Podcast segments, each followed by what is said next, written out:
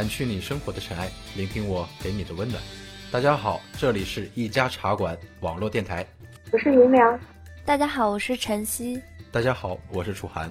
大家好，我是消失很久的歌静。大家好，我是洛洛。大家好，我是玉棉。大家好，我是美景。大家好，我是莫小冉。大家好，我是郝兰。茶友们，好久不见啦！刚刚有没有听到我们很多主播都在这里跟大家打招呼？对，这就是我们茶馆过年的特辑。然后今天我们就在这里跟大家讨论一下关于过年的那些事儿。所以呢，来了很多大家期待已久的主播，可能民谣还有一些其他的没来，他们也正在赶来的路上，到时候跟大家见面。然后今天就我们几个先跟大家一起聊一聊吧。大家都知道，中国是一个很大的地方，我们茶馆里的主播呢，也是来自天南海北、五湖四海，所以呢，到过年的时候，每个人也都有不同的习俗。那首先，咱们就来跟大家一起聊一聊。各自家乡有什么过年的比较特别的习俗呢？那好，咱们就先从银良问起吧。银良，你是来自哪里呢？啊，我是来自河南，河南人。对。那你们家乡那边过年的时候会有什么特别的习俗吗？呃，特别的习俗倒没有。我觉得就是好像中国北方的过年的习俗都是差不多。然后我印象比较深的，其实还是一些关于吃的习俗。就比如说什么包饺子呀，就是吃些好吃的之类的。年夜的时候会吃麻糖，吃什么？呃，麻糖就是，呃，这个是怎么做的我也不知道，反正就是那个长条形的糖，然后外边沾了很多芝麻，然后那个就是祭灶王爷，然后家里会买买来很大一包，然后基本上这一包吃一整个过年都会吃不完。一开始会觉得很好吃，但是吃到最后就。就觉得啊，已经已经吃够了，但是每一年都都会吃的。哎，我听说很多南方朋友们在听到过年包饺子的时候，都会纷纷跳出来说自己被代表了，因为南方过年都是不吃饺子的。呃，我想问一下，南方的主播们真的是这样吗？哦，是的，好像是没有吃饺子这个习俗。我想想，反正是没有，好像没吃过。啊，那你们过年的时候会吃什么呢？会有特定的类似于饺子这样的食物吗？嗯，糍粑算吗？因为好像我记得以前小时候在每次好像快过年的时候吧，好像自己家里就会呃，就是打那个糍粑，然后过年的时候好像会吃。哦，对了，小冉是来自哪里的呢？是武汉的吧？哎，对，是武汉的。哎，我看到浩然有说他们家是不吃饺子吃汤圆的吗？我们家。没有吃饺子，而且每到大年初一的时候，家里的老人就会自己包那种汤圆儿，然后特别大、巨大的汤圆儿，然后每人至少要吃四个，因为好像是说，呃，四季发财还是什么的，所以每个人大初一早上必须起来吃汤圆，然后，呃，还得是在自己家包的，不能是在外面买的那种。我们家是贵州的。那你们会在汤圆里包上类似于饺子里的那种硬币什么的，谁吃到谁就比较走运，有这种说法吗？没有，因为汤圆太大，我们连汤圆都吃不完。我比较好奇啊，后来那边过年你们吃汤圆，那元宵吃什么呀？元宵没有特定的食物呀。嗯，那么晨曦呢？你们那边过年是什么样的呢？嗯，我们家是在安徽，离云梁其实挺近的。嗯，我们家这边一般来说。大年三十晚上会全家团圆坐在那里看电视看春晚嘛，然后同时每个人有分工，比如说我姐姐一般会擀饺子皮，然后我一般就坐着吃东西看电视啦。然后主要是我觉得是应该在大年初一早上会比较特别，我们家每年还是坚持传统磕头拜年，然后给奶奶给爸爸妈妈说一些吉祥话这样子，然后每年会领到很多压岁钱哦。嗯，一般来说，就是最主要的，我觉得还是早上我们大年初一早上我们是吃素的饺子，就是里面一般会有嗯韭菜啊，或者说粉丝这些东西。嗯，其实我也是安徽的哟，但是我感觉我们俩的习俗也不太一样。我是对妈妈桑可以说一下你们那边？对我就是来自于比较穷乡僻壤的地方，然后我们的话。除夕晚上有什么特别的吃的哦？就是得有鱼嘛，年年有余，对吧？而且我们好像是一般都是十二个菜放在那边，然后有鱼啊，有豆腐，嗯，其他的倒没什么特别的。过年那一天，就是晚上要吃年夜饭的那个中午，我们是不吃饭的，我们会吃，我不知道翻译成普通话应该怎么说啊？就音译过来的话，应该是鲜米汤，就是里面会有淀粉，然后鸡蛋，然后还有一些豆皮啊，还有一些其他的肉啊什么和在一起煮。盛起来的话是那种比较粘稠的感觉，而且它特别的管饱，每次煮一大锅都吃不完。但说实话，其实是挺好吃的。然后一直到这些年的话，都还有这个习俗。我我突然之间想起来，我们家之前在年三十早上会贴对联，我不知道你们是不是都一样。我印象当中，在合肥那边是年初一贴对联。我们家早上一般来说是大年三十早上贴对联，还有就是如果说家里有男孩的话，一般会是男孩来贴，但我们家没有，一般是交给我。还有放鞭炮也是由我来，看不出来呀？你敢放鞭炮吗？我都不敢。是的，从小这个我就玩的比较嗨。哎，你刚刚提到会给长辈磕头，你们现在还是会跪下来磕头吗？对，是的，我们会跪下来磕头，一般来说磕三个吧，然后也不一定，有的时候会有六个，然后或者说六六大顺这种，然后会同时说一些吉祥话。小的时候没有，长大了之后觉得就是应该对，嗯，奶奶就是说一些吉祥话，祝福她身体健康这一类的。好幸福啊！现在还是能够收到红包，我已经很久之前就没有红包了。对，我觉得磕头就有红包。其实小的时候有一段时间会觉得，嗯，也是会有挺尴尬的感觉。但是现在长大了，就觉得这种传统习俗真的还是一种中国的文化吧。我觉得还是比较好。而且我爸爸妈妈他们都已经五六十了，他们也是磕，就是跪下来磕头这样子，要不然就没有压岁钱了。不是这样说吗？到过年的时候，长辈会塞给你红包，你就一边说着。哎呀，不要不要了！一边把自己的口袋默默的伸了过去，是吗？啊，我们还好，我们一般来说就是，嗯，磕头就自然而然的给压岁钱，呃，也不会推辞啊，干嘛的？因为是自己家人。一般来说，亲戚的话，嗯，这样的话就一般会推辞一下，这样。啊，那好的，非常谢谢晨曦。那现在的话呢，其他几位主播也已经陆续的赶来了，咱们可以先问一问思雨，来，思雨先跟大家打个招呼吧。大家好，我是思雨，啊，大家可能不太认识我，但是我其实，在茶馆时间也蛮久的了。对，思雨在这里待了大概也快有两年多了吧。他虽然不做节目，但是大家能够听到咱们的那些节目，全都有赖于思雨小朋友在后面辛苦的传，辛苦的跟大家呃发微信啊、发微博呀这些，就是我们的后勤小天使，来给一下掌声。然后现在终于跟大家见面了，以后可能也会被我们怂恿着去做节目哦。思雨跟我好像也是同乡哎，你是来自于安徽的哪里？过年的时候家里会有什么比较特别的习俗吗？对呀，我是安徽安庆，然后嗯是一个大别山区，然后那个习俗吧，估计安徽应该都差不多。有一个比较特殊的地方，就是奶奶家那边每一年都会嗯杀猪。吃那种大锅饭，哦，杀猪，对对对，我想起来，我们也是一头猪一年养到头，过年那一天去杀它。对，虽然听上去好像有一点呃残忍，但是每年这个习俗吧还挺热闹的。呃，对，嗯，然后咱们再问一下，茶馆里目前在场的唯一的身负重任的男性同胞，楚奶奶，楚涵。在众多主播中啊，我们这个男主播吧，一直是处于一个比较稀少的一个地位啊，在茶馆里边。对，所以显得越发珍贵。一般是我是不会这么主动的啊，因为因为今天这个麦兜不在，所以我这我一看啊，这我不出现的话，这就感觉咱们现在茶馆里边这个已经彻底被被淹没了。咱们的男主播啊，啊，刚刚聊到哪儿了啊？这个习俗问题是吧？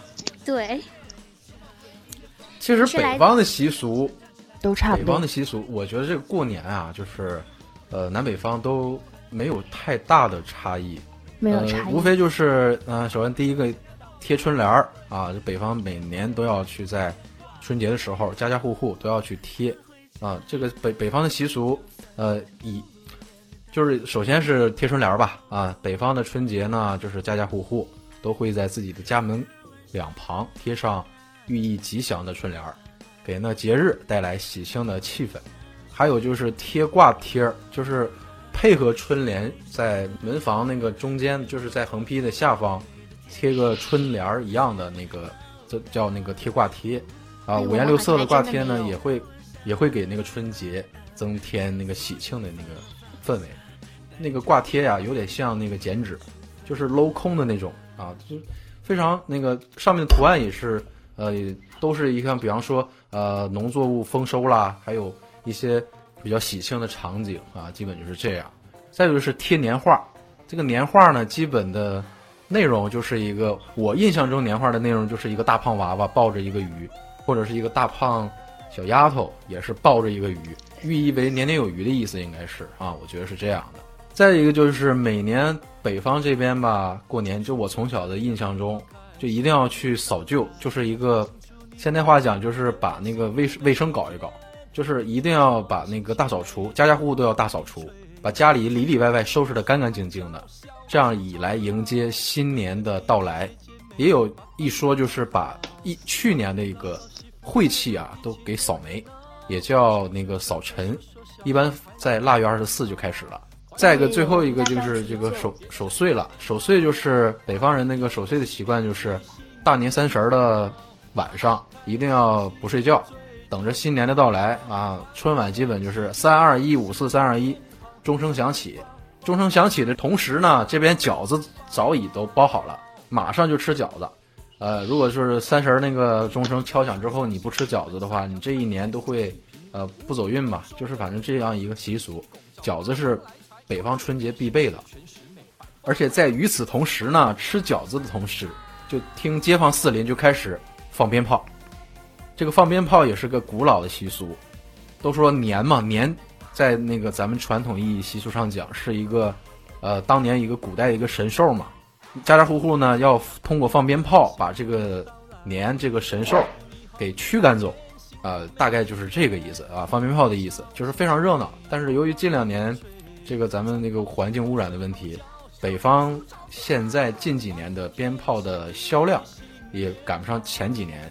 呃，人们也逐渐意识到了这个污染对咱们周围的一些危害，所以咱们还是有序的组织大家在指定的地点去放鞭炮。再个就是拜年了，吃完饺子，听完鞭炮，下一步呢就是晚辈呢要给长辈拜年。这个拜年同时呢，当然孩子们都会得到一些压岁钱，这就是我从小这么过来的。再有一个就是还有一些地方特有的就是扭秧歌。扭秧歌呢是北方过年特有的习俗，不管男女老少，组织在一起，走街串巷，挨家挨户的扭秧歌儿拜年，场面呢也是十分的热闹的。呃，以上呢就是基本在北方一些过年的习俗，我给大家简单的罗列了一下，有些凌乱啊，希望大家也见谅。啊，那我就好奇一下，你们会扭着秧歌去拿红包，是指边扭秧歌边进门呢，还是说在门口扭完之后，然后结束了以后进去？其实这个大部分这种习俗都是在乡村啊，城市里很少能看到。一个村里挨家挨户都认识，挨家挨户呢，基本都是成年人在外面去扭啊，去去闹啊，然后孩子嘛就是在下边，就是挨家挨户去敲门要红包啊。我无法想象楚涵在人家门口扭秧歌的样子。其实你们知道那个秧歌步啊，秧歌步其实非。秧歌那个步伐，那个步法很简单，其实就是十字步。十字。你那个脚上要画画一个十字，基本就能扭起来了。嗯。然后那个基本左手呢配一个二人转那种手绢，右手呢配一个扇子，就是咱们的那个广场舞大妈经常扭的那个扇子。嗯。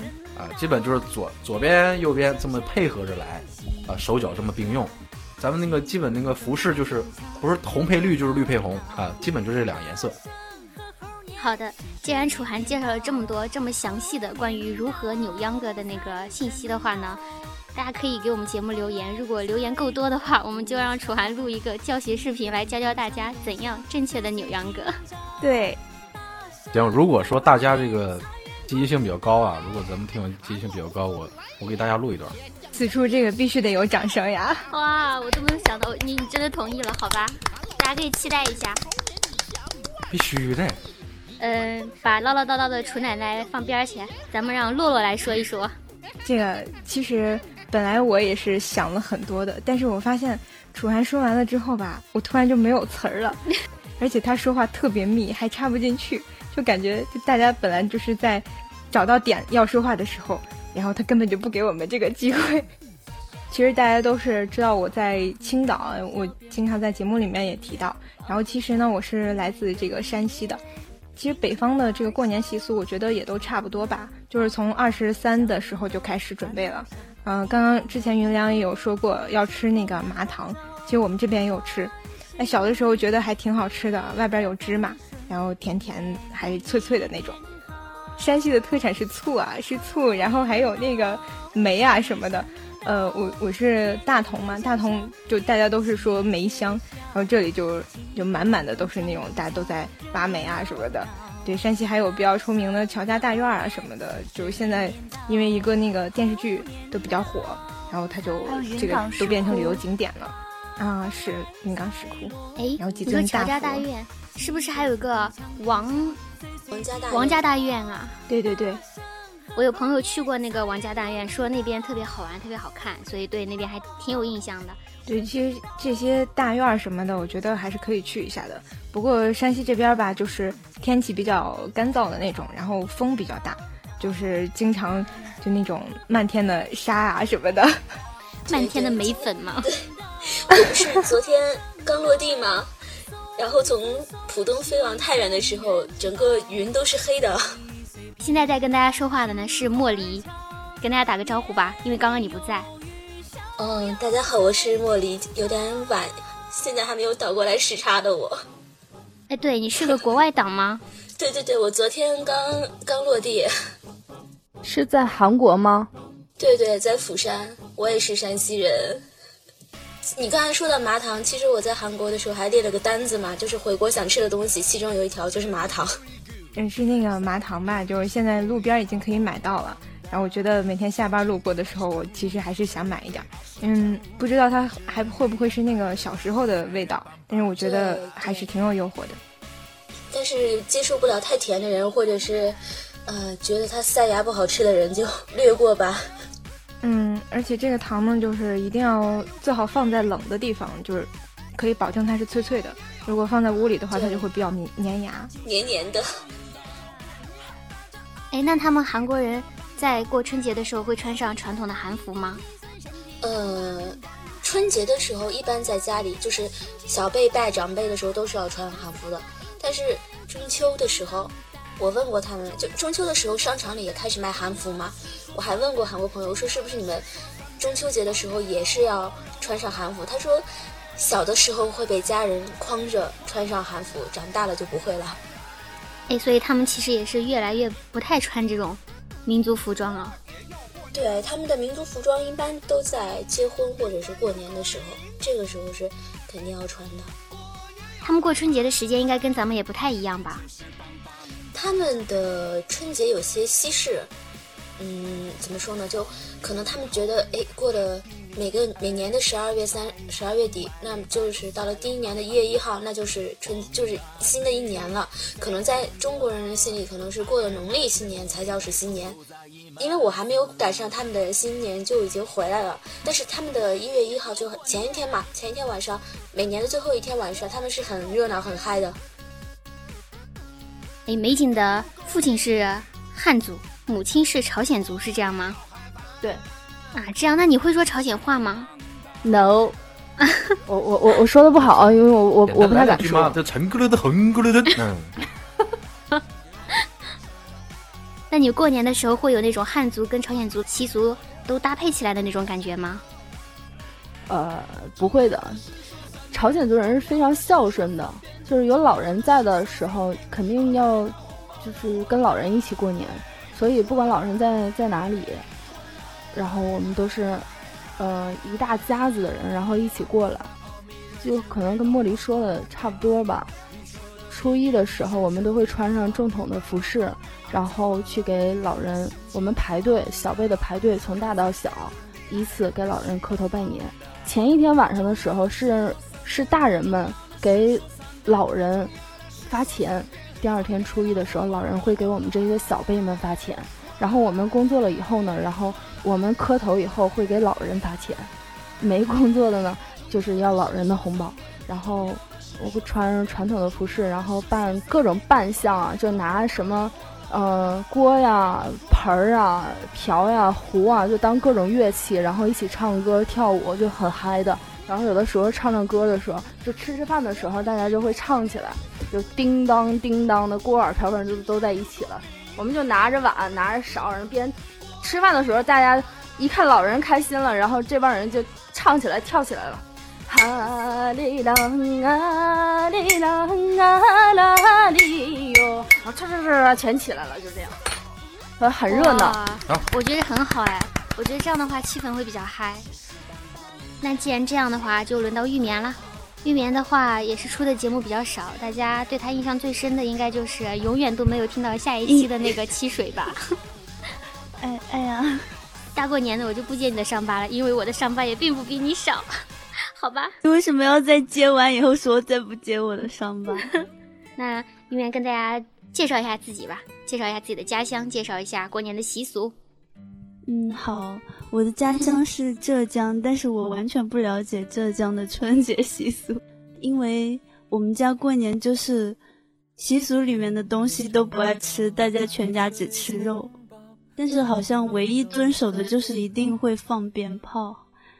往往嗯，大家性子比较急的，就还在看春晚的时候，外面已经响起来了，一直响，这这个晚上都不用睡的那种感觉。那应援的话，现在他并不在咱们伟大的祖国，他在日本，他也在日本待了有至少有两年了，对吧？你应该也看过日本人怎么过他们的新年吧？嗯，他们也是过元旦的，就把公历新年当做新年，然后。农历春节基本上完全不过了吧，放一个假期比较长，然后就各自都回家跟那个家人团聚。他们会放多少天的假呀？看运气吧。假如刚好那个假期凑到了那个周末的话，就九天；或者没凑到的话，就六天这样子。那跟我们其实假期也差不多。对。日本人过节的时候。会穿和服吗？好像是穿的，我没有到日本人家里去跟他们过年过。但是聊天的时候就有说，呃，我问他们你们什么时候穿和服，就是说过年会穿。有的老派家庭可能会穿。刚才大家也都天南海北的胡侃了一下各自过年的习俗，说起来也已经时光飞逝，咱们也都活到了。十八岁了，对吧？过年的时候有没有什么比较令你难忘的趣事呢？来来来，这些十八岁的青少年们，咱们来一起聊一下。人家今年才刚刚十二呢，嗯。怎么说呢？我觉得对于十八岁不十八岁这个，嗯，我现在想不到什么。但是我想到前一段时间去采访了一下一一群小孩子啊，因为我本身是一名教师，然后面对小孩子的时候，我会问他们，我说对于你们来说，过年还是感觉会比较有趣的吗？嗯，基本上我让小孩子举一下手，百分之八十吧，还是觉得过年是比较有趣的。所以我会用我自身的经验去告诉他们，我说。其实你们要好好珍惜现在的时光。就是对于老师来看的话，我觉得，嗯，现在过年相对而言，并没有小时候那么有趣。所以事实证明，很多时候是我们在改变，并不是说这个年味儿有什么改变。嗯，而且小孩子他们会觉得，嗯，也有个别小孩子吧，他们会觉得过年好像没有什么意思。我说你们去仔细发现生活当中的一些事情。嗯，比如，嗯，可以放假可以不用每天写作业啊，然后还可以吃很多好吃的，可以和小伙伴们一块儿出去玩之类的，这些都是挺有意义的事情。但是对于我们现在长大了之后，嗯，好像就变懒了很多，不会说像以前出去放烟花、放鞭炮，然后最多是几个朋友回来了之后聚一聚啊，就是很简单，好像没有什么意义。还是在于我们发现的点不一样，我觉得。哎，对，我觉得晨曦有一点说的非常对，年没有变，变的是我们自己的心境嘛。因为你处在不同的阶段的话，你看待一个事情的那个想法也会变。小的时候，我其实也是特别喜欢过年，因为首先过年就意味着你可以有新衣服穿，你可以拿到红包，对吧？所以说，最后不知道这个红包归到了谁的手里，但是好歹你是能得到一些好处的，而且可以跟就是很久不见的兄弟姐妹们大家一起玩啊什么的，然后所以就比较开心。但是现在的话，就是众所周知的过年的难题了，对吧？各种来自七大姑八大姨的温暖的问候，对不对？网上不是也很红吗？对吧？什么呃，到了新年该如何应答？先给你列出来几条。对对对，就是那个。您儿子多大了呀？您儿子结婚了没啊？对，小孩成绩怎么样啊？有没有打算生二胎呀？对啊，然后你家姑娘什么结婚了呀？然后有没有男朋友啊？对，在哪里读大学呀？对吧？找到工作了吗？然后工资怎么样呀？对我，我跟我们班小孩子提了一个建议，我说你们可以把下面一段背会。我跟他们讲，我讲以后见到叔叔阿姨就直接上来就抓紧时间就说叔叔阿姨新年好，考的一般，我不饿，没交到什么朋友。二月份开学，寒暑假挺多的，我先进屋了。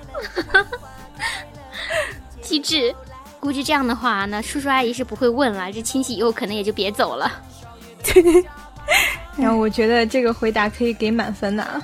对，是的，还有一个段子，然后好像是一个什么电视里面的，然后他会说，好像我看男主角应该是那个那个杨幂老公叫什么来着？哦，刘恺威。对对，他说有一个有一个老头就问他，他说小白一年过去了，他说你们的同龄人好多都结婚了，你毕竟还是单身。当时刘恺威回了一句，他说你的同龄人好多都已经走了，你怎么还不去啊？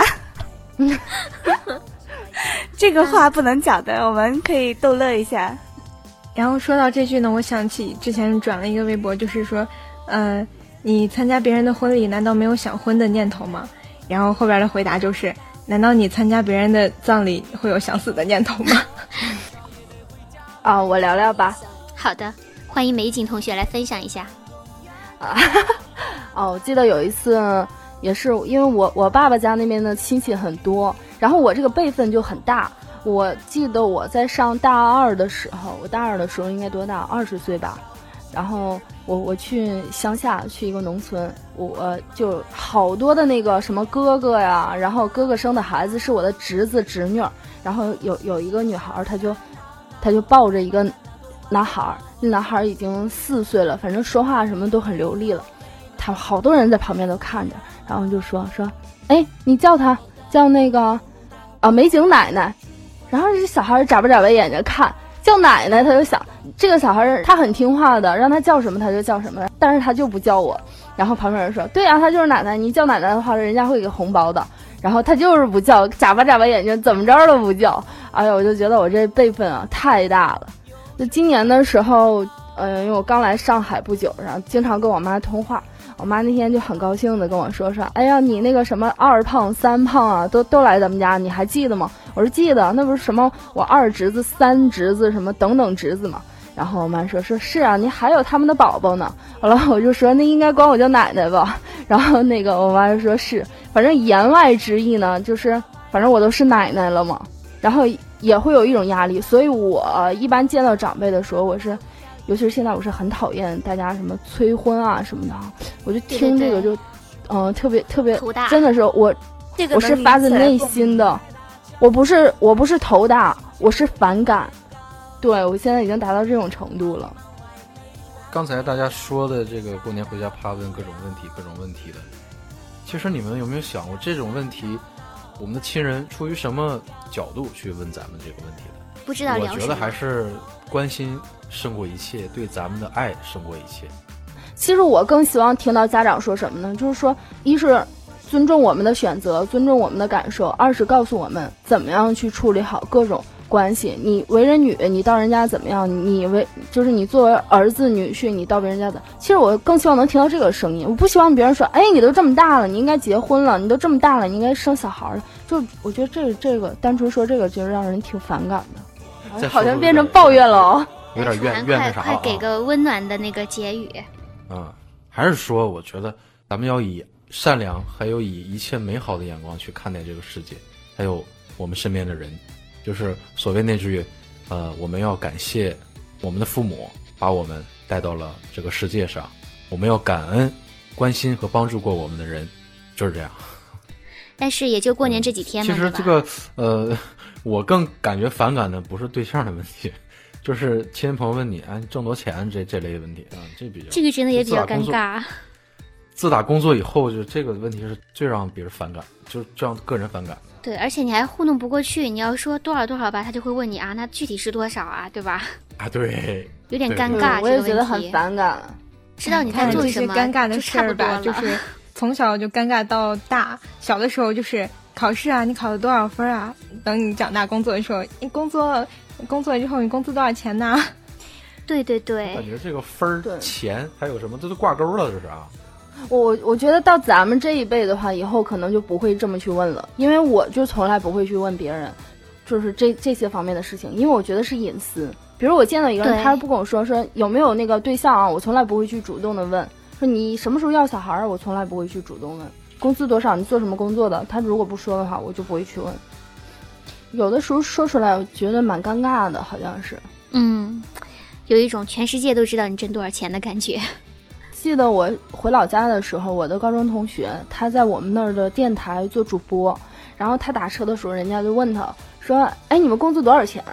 然后他说：“他说一万。”然后他：“哎呀，这活好啊，挣能挣一万块钱呢。”然后我同学就说：“说那我其实就挣一千五，每次跟你们说挣一千五，你们也不信，就非说我拿个五六千，我直接告诉你们一万好了。”对，就是出租车司机有的时候也喜欢问，真的会跟你唠嗑唠到这些。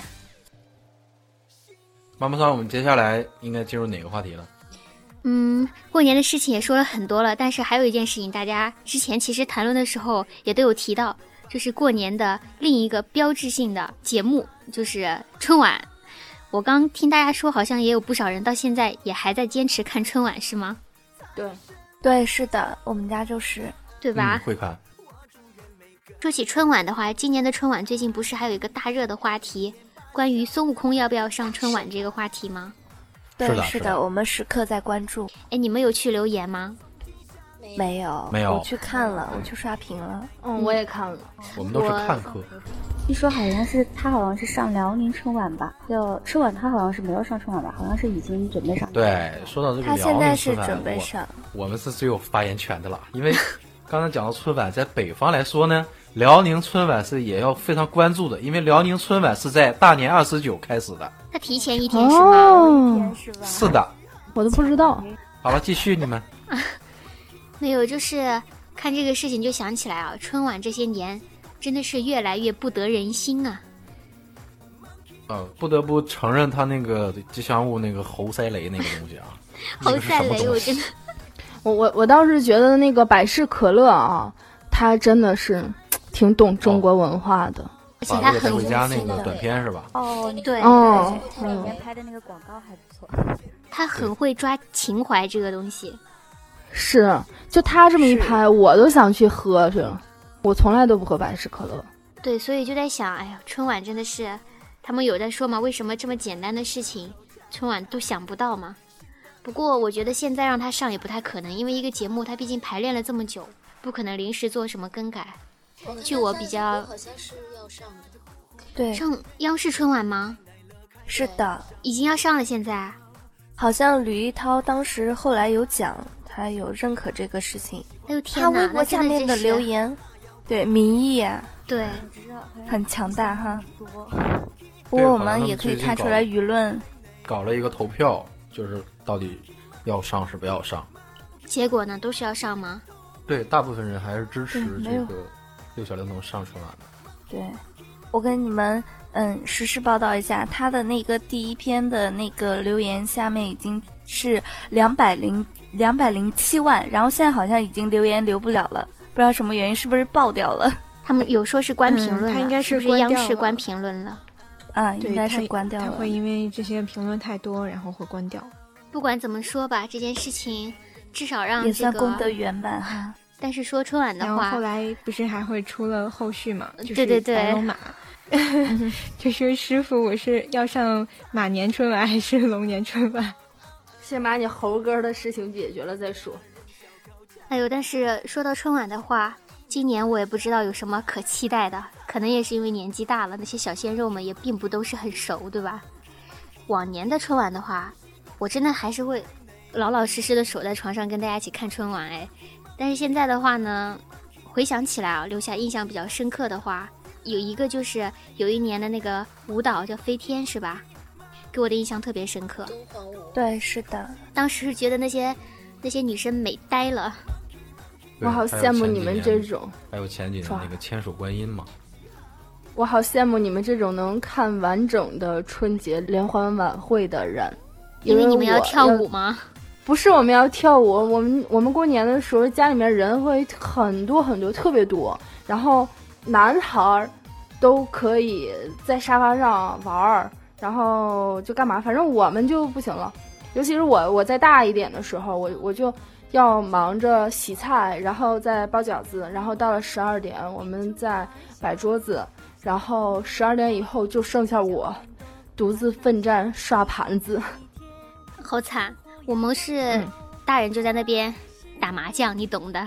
然后我呢又不会打麻将，对吧？我也就不去凑那个热闹，我就是会差不多早早的就跑到床上去坐着，然后开始看春晚，就真的很无聊的看春晚，或者跟朋友们再顺便发发短信之类的。我我每次洗碗要洗到晚上两点钟，然后我早上五点多又要起来，起来然后叠被子，还有擦地啊。想想，所以所以前几年我过节是很恐惧的，但是去年我姥姥去世了，然后大家就很难再聚在一起过年了，所以现在想想还蛮怀念的。对，现在可能过年的人就没有以前那种大家庭都聚在一起的感觉了，毕竟可能也天南海北了嘛，一个家庭可能会有在不同的城市里工作之类的。感觉你们都好忙啊！我们家基本上都是大概大年三十的，就是下午大概中午的时候就开始准备年夜饭，然后一直大概到晚上，呃，估计一般好像是在那个年欢就是春节联欢晚会开始之前，我们家的年夜饭好像就吃完了，然后吃完以后就基本上一家人，然后就全部坐在沙发上的客厅里面，然后开始看那个联欢晚会，好像后基本上后面就不会怎么忙了。对我跟小冉有点像，就是那种早早的就吃年夜饭。六点钟的时候，可能就开始吃年夜饭了。对对对对，因为很早就开始准备那个年夜饭，然后完了吃了以后，反正绝对是在那个春节联欢晚会之前，一定会在之前，然后到时候就守着看直播。嗯，节目做到现在呢，也聊了很多关于过年的话题了。啊，其实说实话，越到长大以后，发现一年一年过得真的非常的快。我们茶馆呢，也大概快有五年的时间了。五年说长不长，说短也不短了。然后大家能够今天在这里聊的呢，也都是在茶馆待了很长时间的了。大家呢也都渐渐的从懵懂不知的学生，变成了开始渐渐的步入社会啊，或者有的已经成家立业啊之类的。现在还能够聚在一起，大家来做这个节目，其实是非常不容易的一件事情。其实作为在茶馆待的比较久的人的话，我自己是。对大家比较亏欠的，因为我出的节目实在是不太多。我也看到有很多人在催我出节目，这跟我自己的个性可能也有关，比较懒，比较拖吧。而且有的时候，就是做的题材不太喜欢的话，我自己真的是不太有那个兴趣去做，就有点提不起劲来。但是明年的话呢，因为跟玉棉有合作嘛，我自己也想再多跟大家见见面，所以希望明年的话，我自己可以勤快一点，对得起大家对我的。期待吧。现在的话呢，我想可能不止我自己有很多话想要说，其他的主播也有很多话想跟大家说。虽然今年茶馆的节目做的并没有去年多，但是作为一个非盈利性的组织，大家能够坚持到现在已经非常不容易了。除了在台前能够跟大家见面的各位主播之外，幕后也有很多人在默默的付出，包括我们的一些文案，包括像刚刚跟大家提到的思雨。他们真的是花了自己很多，就是私底下的时间去上传啊，去维护我们的各种平台啊，包括掌柜的也是，大家真的很辛苦。我在这里说一句，谢谢大家能够坚持到现在。好吧，我就不多说了，把时间留给各位主播。嗯，那先从茉莉开始吧。嗯，好，我呢是因为一五年整一个学年都在。生病呀，忙出国，所以就没有录太多节目。其实我自己也感觉挺愧疚的，然后就想着一六年能多出节目，然后出一个专题吧。那好的，我们也期待一六年能够看到你的专题，能够听到你的专题。嗯，好了，到我了。Hello，大家好，我是晨曦。那一五年来说，也是因为自己，嗯，比较忙吧，然后也是没有出，呃，什么节目。但是，一五年有的收获就是，嗯，面基啦，跟掌柜的妈妈桑，还有思雨，然后这种感觉就好像，就是虽然我们没有见过面，但第一次见面的感觉，嗯，就是老朋友吧。嗯，不需要太多的言语交流，然后自然而然地流露出很多的熟悉感。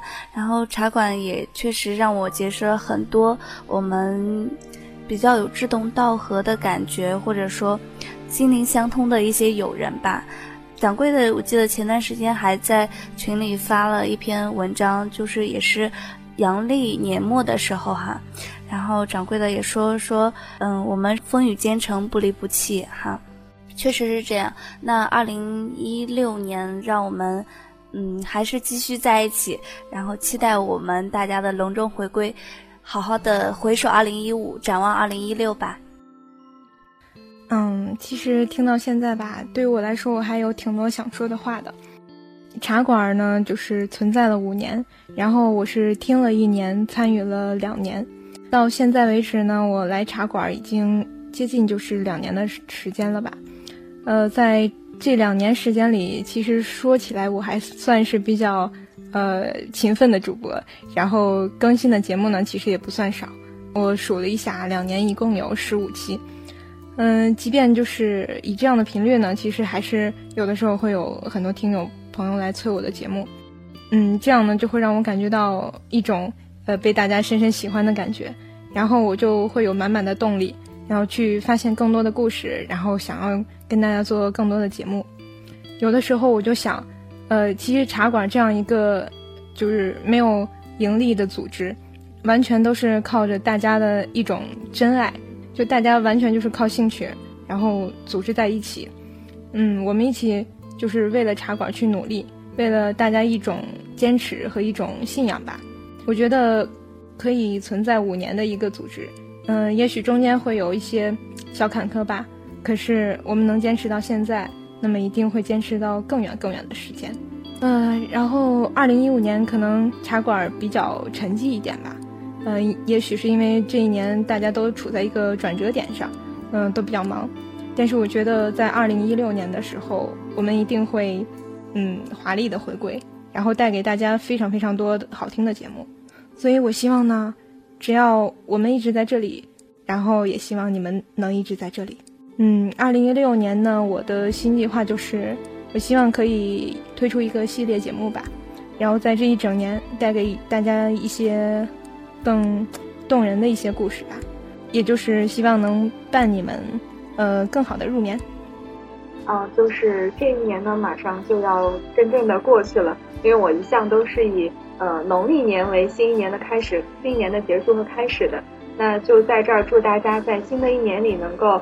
呃，心想事成，万事如意，也希望大家能够吃到自己喜欢吃的，然后能够找到自己爱的人，然后也能够有很多很多的朋友陪伴在身边。希望大家都能够生活幸福。谢谢，我是云良。云良的声音想起了当年刚开始听茶馆节目，作为一名一名小粉丝的时候的感受，是不是感觉岁月如梭？太快了呀，那个时候。尤其是那个，刚才楚奶奶不是在讲，呃，刚才她讲完过后，我就在想，当时她和那个悠悠然还有，呃，管花、麦兜他们做的那期节目，那个时候我一边听，然后一边就是拿着书出去背，因为那个时候要考研嘛，那种那种感觉特别特别令人难忘。恭喜你现在已经顺利考上研究生，快毕业了。啊，原来我发现我们仨人还有这功效呢。还有那个妈妈桑，你的那个那期节目《魏晋风骨》那一期节目，然后我真的是在做那个题目的时候，反复那一整天都在听那一期节目，反复听。哎呀，非常感谢，非常感谢。我记得有人说我做节目是个面瘫，我觉得这个可能是大家睡觉或者什么的时候喜欢听我节目的原因之一，因为不会有感情起伏，只是声音在耳边响响响，然后你就做你自己的事情就好了。啊，说到二零一五年，我觉得对我来个人来说是一个比较动荡的一年。由于工作的一个变化，呃，最终呢，我还是回到了自己最初的一个选择，那就是钢琴老师。呃，也很庆幸自己绕了一大圈，又回到了原点。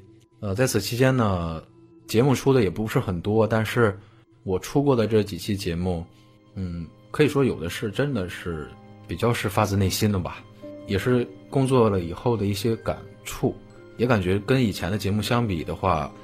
去诠释文章的那种感觉也会不太一样，所以在未来的二零一六年，我希望能带给大家更多的是一种正能量的传播，因为这个社会太需要一种正能量去联系我们人与人之间的情感，所以在二零一六年，我希望我们的茶馆会继续为大家奉献上更多的好听的节目，也希望我个人能出更多。有意义的节目。来茶馆这么久，我不知道别人啊，但是我更多的还是感谢，真的感谢咱们大家所有能有这么一个平台，然后有妈妈桑啊，还有掌柜，天天为咱们啊操心啊，还有咱们思雨啊，思雨都走了，天天传节目啊，还有十一啊什么，就大家还有咱们主播传节目啊，都是很很不容易，很不容易。你说十一他今天没来很可惜，我觉得。啊，我刚刚跟他聊了，我 QQ，他他刚回家，然后他明天回老家，然后收拾东西什么的。我们这儿的主播都已经，就是已经都不是学生了，是吗？除了少数，少数还是从学生走到了哎，对社会。曾经我也是没学生。你要说两年前，我们大部分还是学生，对，现在基本都不是了。两年前还是小鲜肉，现在基本都是老腊肉了。新的一年到来的时候，希望大家能够在这一年里面都，呃，做到自己想去完成的事情，然后变得越来越好，特别特别的好。感谢浩然在重感冒之际啊，还抽空在晚上来给大家录这个节目。嗯，祝大家新的一年锦鲤附体，转发中奖，肥肉蒸发，工资翻倍，一切顺利，心想事成，是不是很流利？此处有掌声。是不是写了很久？是的，虽然字很少，但是我真的超努力，头发都掉了一把。对，玉梅也不是一个话特别多的人。对，你能感觉到我的文静吗？并没有。我就不说文静不文静，你就啥时候出个七水下就行了啊。叫我这种小学生文笔憋一篇那个出来，其实超需要勇气的。我为什么要自己开坑？为什么要伤害自己？现在也非常的后悔，而且很对不起大家。对你赶紧把下一篇憋出来吧啊！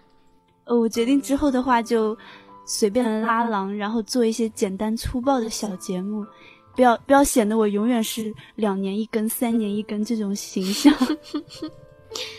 哎，他拉的这个狼跟大家透露一下，就是我了，因为我们俩都是属于特别特别懒的那种人，然后所以觉得明年似乎不应该再这么呃任性下去，所以我们俩就想做一些比较简单的一些小节目。但是呢，能够就是多跟大家见见面，嗯，我觉得我拉动妈妈桑是一件特别特别有贡献的事情，你觉得吗？我觉得是一件特别有勇气的事情。两个坑货一起，到底是不是造出更大的坑？其实，嗯，会有什么样的化学反应呢？敬请期待一六年的茶馆。嗯，好。二零一五年对我来说是一个非常有。纪念意义的一年，嗯，我希望我自己，还有我们的主播们，还有喜欢听我们节目的听众们，希望大家都能抛去2015年所有的不快乐，将所有美好的事情带到2016年，在新的一年里，我会呢努力。嗯，鞭策自己多读一些好书，看一些好故事，把一些温暖的、美好的、积极的、向上的、励志的一些文章，通过我们的节目传递给更多的听友。希望我们一起共同努力吧。该我了是吧？呃，二零一五年的话，在茶馆的话，我感觉我好像也是蛮长的时间没有出过节目了吧？好像。将近有一年的吧，好吧，我就是个重度拖延症的患者。不过其实也不是，可能是因为 那一段时间可能工作上面有很多的杂事吧，然后 就是特别的乱吧，然后再加上 可能也没有看到什么特别好的稿子吧，就是比较想录的，所以也就一直没有去录节目。嗯，不过在二零一六的话还好，前一段就刚好前几天的话有看到一篇稿子吧，所以二零一六年的话应该是要尽快的，就是出节目吧，然后就不会像呃拖那么长的时间，然后不去录。呃，各位小伙伴们，大家好，我是麦兜。因为我在一个没有网的环境里面，现在只能有流量，所以今年就不参加大家的活动了，请大家原谅。各位亲爱的听众朋友们，大家好，尤其是。经过我这一年这么沉寂，还是没有忘了我的听众们，你们好。其实呢，对你们就一句话，就是我明年一定多出节目，真的一定多出节目。谢谢你们的支持。掸去你生活的尘埃，聆听我给你的温暖。亲爱的小耳朵们，大家新年快乐！我是未央。首先，未央很不好意思跟大家道个歉。由于电脑临时出了点问题，没有来得及去修，就错过了茶馆的 YY 直播，很遗憾。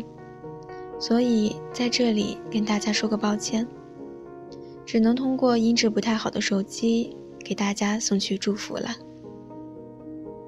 从2014年2月10号加入茶馆，到现在也差不多快两年的时间了，期间出过十二期节目。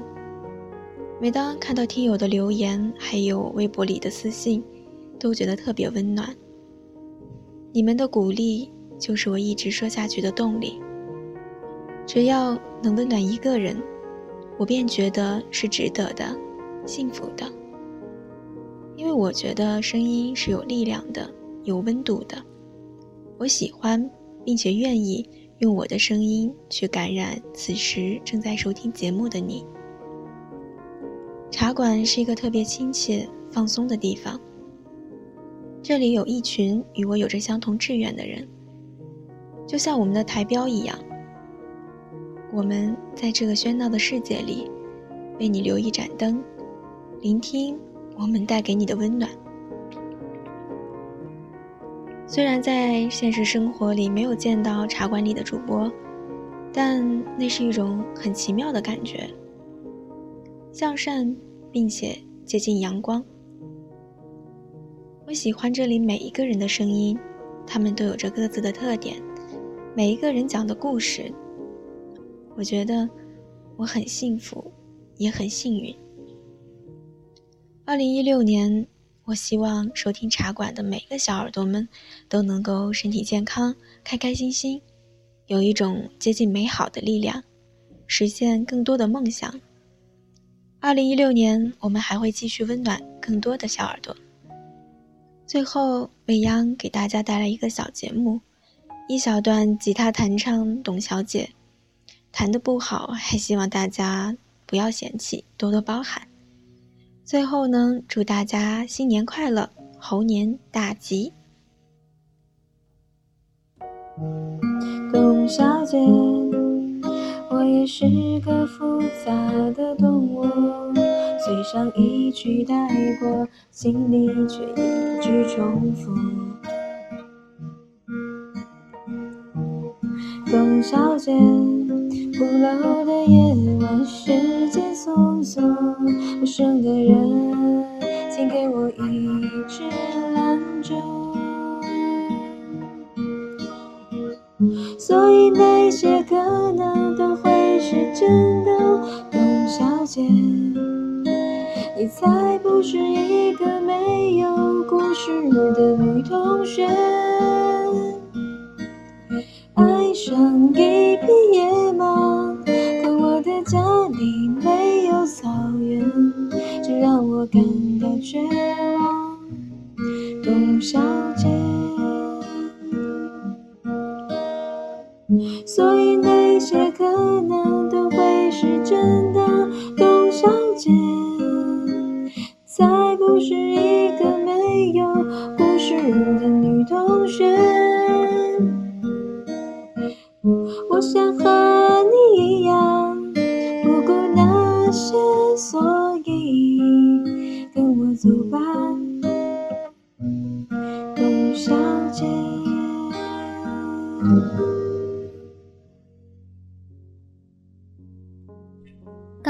提到，掌柜的在一五年结束的时候，给我们也给茶叶们都写了一封信。嗯，那么今天的这个节目呢，就以掌柜的这封信做一个结尾，我们大家一起来把掌柜的这封信读给大家听。因为这封信不仅代表了掌柜的一些想法，也代表了我们茶馆所有的人想对茶叶们所说的话。致热爱茶馆的每一位朋友，今天是二零一五年的最后一天。此刻虽是凌晨，可我却久久不能入眠。翻看着电脑里的密密麻麻的节目存档，听着往日的节目，不禁失笑，不禁泪目。那些熟悉的声音，熟悉的旋律，熟悉的句子，总能勾起一些让人难以忘怀的回忆。总能触发一些让人潸然泪下的感动，总能唤起一些让人心潮澎湃的期待。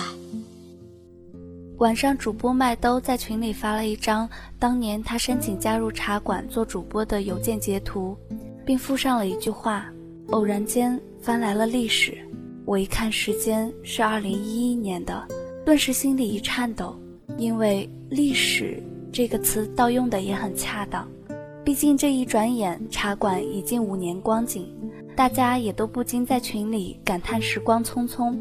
而后，主播楚涵发了一张一三年的春节特辑节目海报，说道：“今天这期节目回忆满满，听这期节目坐火车回家的，我便忍不住要去再听一遍。”主播洛洛说了一句：“会哭的”，又让我产生了纠结，因为我知道他说的对，虽然男儿有泪不轻弹。但面对这些带着我们梦想的声音，我知道我肯定无法控制我的情绪。然而，不论如何，我还是打开了往日的节目，听我自己的，听别人的，听每一位主播的。毕竟，这种回首一年只有一次，更何况这已经是茶馆的第五年了。二零一一年的夏天，掌柜的还是一个满怀理想的在校学生。那时候，我向往自由，向往安逸，当然也向往爱情。有一天，我把我的向往在脑海中遐想了一遍，它应该是这样的：我想开一家温馨的小茶馆，和我亲爱的人一起过着安逸的小日子。我会有一群家人般的店员，每天在茶馆里叙述着各自的故事，为那些路上行色匆匆的过客或归人提供一杯温暖的茶饮。而我，只愿做一个偷懒的掌柜的，每天坐在茶馆的角落里，看着种种心情的客人，听着他们种种的故事，于是就有了一家茶馆。为了找到和我志同道合的理想主义者，于是又诞生了一家茶馆网络电台。一开始，这个电台只有我一个人，一个厚颜无耻的人。录了一期矫情做作的节目，然后就这么不要脸的发布了一家茶馆网络电台的第一期节目《遇见七夕》，你们肯定没听过吧？当然，为了吸引那些同道中人的注意，我也继续不要脸的到处去发帖宣传这期节目。虽然行为是恶劣的，但是效果是有的。于是乎，就这样，慢慢有人开始加入一家茶馆网络电台。慢慢有人开始收听一家茶馆网络电台，节目数量越来越多，听众也越来越多。一开始我们录制的节目效果很不专业，各种杂音，各种乱配乐。但随着不断有优秀的主播加入，节目的质量也越来越专业。一家茶馆网络电台的播放平台也越来越多。就这样，一家茶馆一开就是五年。五年里，我们从一个矫情的主播到一群优秀的主播，我们从一个小众的平台到覆盖整个互联网，再到拥有自己的官微、官博、官网。五年里，我们遇到过坎坷，我们得到过荣誉，我们上过新闻，我们也被删过节目。五年里，我们发布了近四百期节目，我们的节目被点击了近亿次。五年里。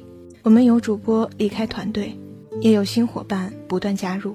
五年里，我们从没有听众到拥有一大批喜欢我们、支持我们的听众。五年，不长不慢。幸运的是，我们都一路坚持着各自最初的梦想。最初的时候，我的梦想是找一批志同道合的人一起诉说故事。后来，我们的梦想是让我们的声音感动每一位听故事的人。再后来，我们的梦想是用我们的声音带来正能量，并且治愈所有热爱生活、热爱生命的人。梦想越来越大，我们的责任也越来越大。我们要对每一位戴上耳机聆听节目的听众负责。我们要把这世间所有可以用声音表达的美好事物，传递给那些在这繁忙社会追逐梦想的人。我幸运在这样的一个世界遇见你们，我幸运我们将这些温暖的故事讲述于你们。我幸运你们会因听了我们的故事而更加相信生活，相信生命。我更幸运，你们这五年来与我们一同坚持梦想。幸运的我，在这年轮转换的日子里，只想与你们说一声感谢。作为掌柜的，我需要感谢所有的主播和电台幕后成员，感谢你们来到茶馆，感谢你们带来好声音、好故事。感谢你们在没有任何报酬的情况下，将自己学习、工作剩下的时间献给了茶馆，奉献给了所有热爱温暖的听众。感谢你们与我一起分享快乐，分担忧愁。当我想要放弃的时候，是你们给我鼓励和信心；当忙碌不暇时，是你们挺身而出，与我一同呵护茶馆。作为掌柜的，我需要感谢所有的听众。起初，我们讲自己的故事，你们来温暖我们；后来，我们讲你们的故事，我们一起相互温暖；最后，我们一起讲故事，温暖世界。五年不易走，有你们才有茶馆的坚持。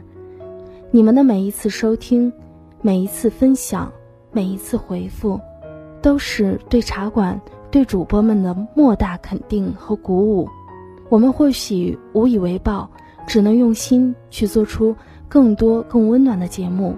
引用主播洛洛的一句话：“我从来都不是会说甜言蜜语的人，只有一句最简单的谢谢你们。谢谢你们支持这样不够优秀的我，谢谢你们不吐槽我不完美的节目，谢谢你们喜欢我的每个故事。你们常说谢谢我们在这样浮躁的社会。”让你们听到舒服的声音，可我想说，谢谢你们不离不弃，陪伴着我们成长。因为有你们的喜欢，我们才能一直一直走下去。终于，我不再只有自己，我还有你们。我因有了你们而更加坚定了最初的梦想。主播们因有了你们而找到了属于自己的魅力舞台。茶馆因有了你们而，升华了它存在的价值和意义。明天开始，又是新的一年。我期待自己不忘初心，方得始终。我期待茶馆成员挽住时光，同载韶华。我期待所有听众岁月静好，现实安稳。我期待一家茶馆生生不息，消散尘埃。我期待下一个五年，我们一起风雨兼程，不离不弃，温暖世界。爱你们的一家茶馆网络电台掌柜的。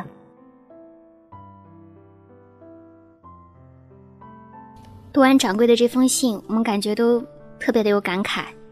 我们一起走过了这五年，我们也会尽最大的努力，一直陪着大家。也希望大家能够陪我们一起走下去，在这浮华社会里，能够一起维护这一片由一群有一点天真的人努力经营的小天地，能够守住这一份属于我们的小幸福。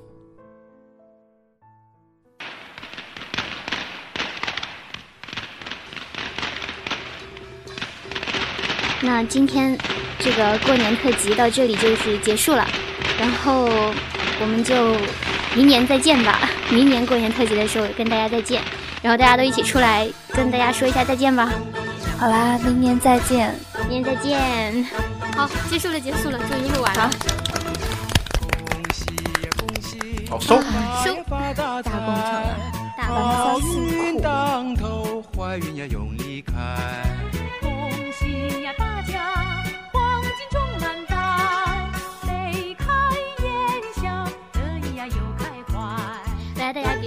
楚涵以热烈的掌声。好的，大家都在。大家都在掌声好齐啊！大家都在怀疑楚涵，你说你是不是打了副稿？你是不是在看百度？对。为什么如此津津有趣，还涉及了环保？呃，有一些看了一些资料，还有一些是自己的话。家家户户多风光。你在山西的话，有没有去看过兵马俑啊？山西和陕西。兵马俑不是西安吗？哎呀，对不起。妈妈桑的地理是语文老师教的吧？我 的地理可差了，地理真的超差。哎呀，当我没说过。好运当头，坏运要用离开。韩国是一个很神奇的城市，他们的你说韩国是个城市，我的天哪！啊呸，釜山是个很神奇的城市。我的祖国在湖南。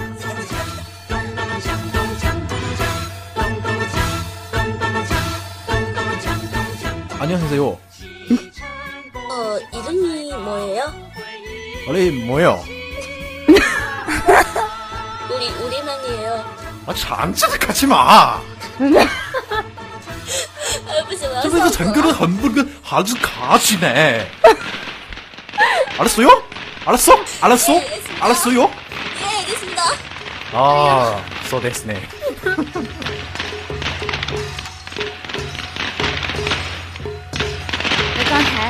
美景和楚涵就小唱了一曲，大家都听出来了，他们俩的唱功十分之不俗。那么在节目最后的时候，会让他们俩为大家献上优美的歌声，这是我给大家的鼓励。梦 C 梦卡梦 C 普了梦卡，此处此处还是应该有 掌声的。普了梦卡普了梦 C 梦 C 卡，这是内蒙古 hiphop。应该是喊麦。雷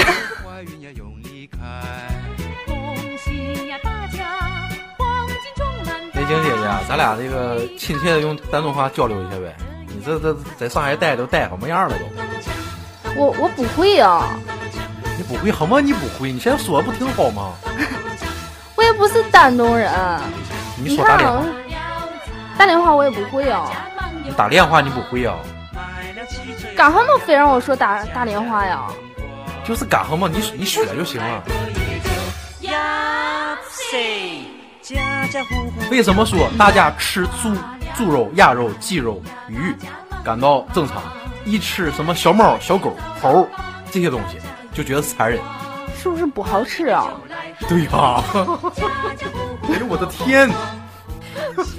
我的我的天哪！你们这 简直是醉了！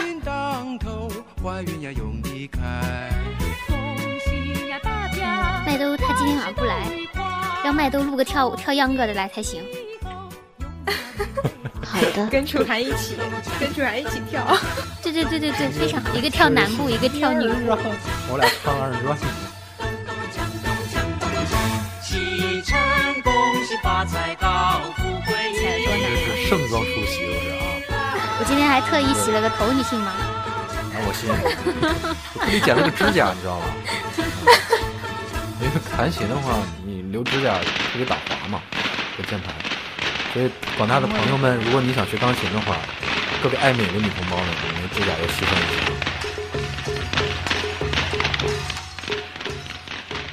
啊，鼓掌鼓掌，终于读完了，热泪盈眶。别说，我还真的有点小紧张，你知道吗？是的，超紧张，感觉。对我刚刚出了一身汗，我也是醉了。我们刚刚到底，我们刚刚到底是在读稿件还是在干什么？给大家搞那么真的好紧张。不知道，可能是因为这是第一次。